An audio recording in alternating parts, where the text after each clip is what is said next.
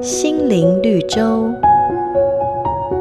有一位作家，某一天跟友人一块儿出门旅行，两个人走到一处山谷的时候，作家一个不小心滑了一跤，眼见就要掉下山谷，所幸有人及时拉住他。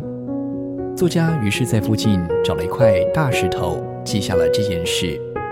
过了几天，两个人来到海边，却为了一件小事争吵，有人因此打了作家一巴掌。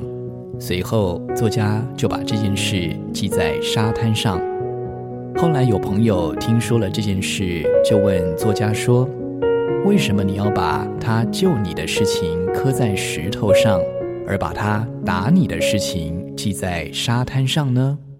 作家回答说：“因为我永远感激他救了我一命。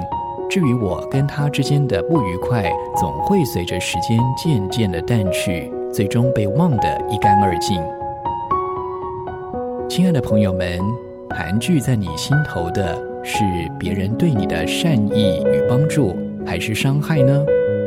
记住别人的恩惠，挪去心里的积怨，我们的心才能不受捆绑。每个打动人心的故事，都是驱使我们改变、让我们成长的力量。如果你喜欢我们的节目，请帮我们分享给你的朋友，也别忘了按下订阅，避免错过之后精彩的内容。瑞缘银楼与您共享丰富心灵的泉源之旅。